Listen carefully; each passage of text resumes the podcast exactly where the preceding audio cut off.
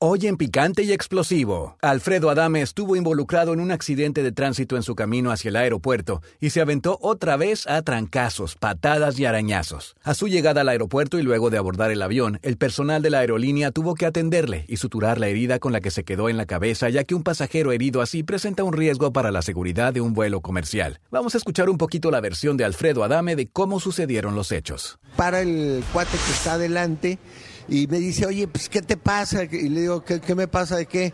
Me dice, pues es que le pegaste. No, yo no le pegué a tu carro, ni lo he tocado. El, mío estaba separado a, a 3, 4 centímetros. Pues que no, que tú le hiciste eso. Y le dije, bueno, ok, este, ¿crees que con mil pesos lo arregles?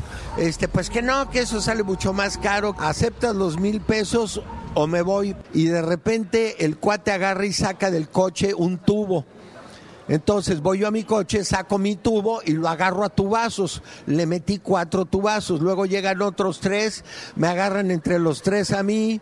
Este, uno me empieza a someter, el otro me empieza a agarrar del cuello, el otro me empieza. Ah, todavía me quiso romper el espejo.